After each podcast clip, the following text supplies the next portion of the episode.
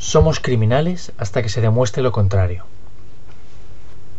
No pretendo entrar una vez más a discutir sobre el concepto del canon digital aplicado a los soportes informáticos que promueve las GAE, ni sobre la pseudo llamada piratería, bajo la que se considera que cualquier obra descargada de Internet es una venda no realizada, con el consiguiente perjuicio para el autor de la propiedad intelectual.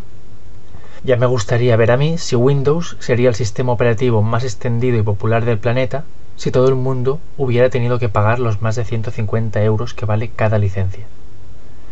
Pero lo que realmente me choca y me parece lamentable, especialmente hoy en día que la Constitución está en boca de todos, es el concepto en sí de la aplicación de un canon barra impuesto por un material que puede ser o no susceptible de ser utilizado para efectuar copias piratas o ilegítimas.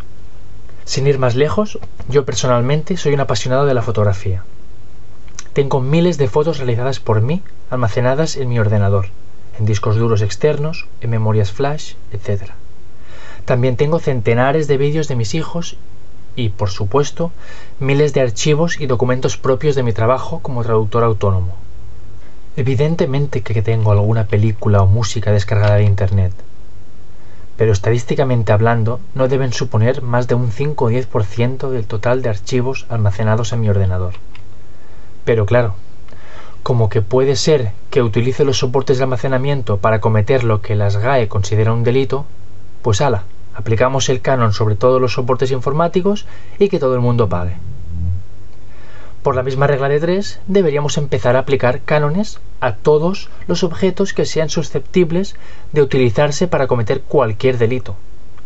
Podríamos empezar por los utensilios de cocina, como los cuchillos, las sartenes, también las herramientas de bricolaje, de jardinería, y apuestos incluso los coches, motos y demás vehículos susceptibles de impactar contra algo o alguien.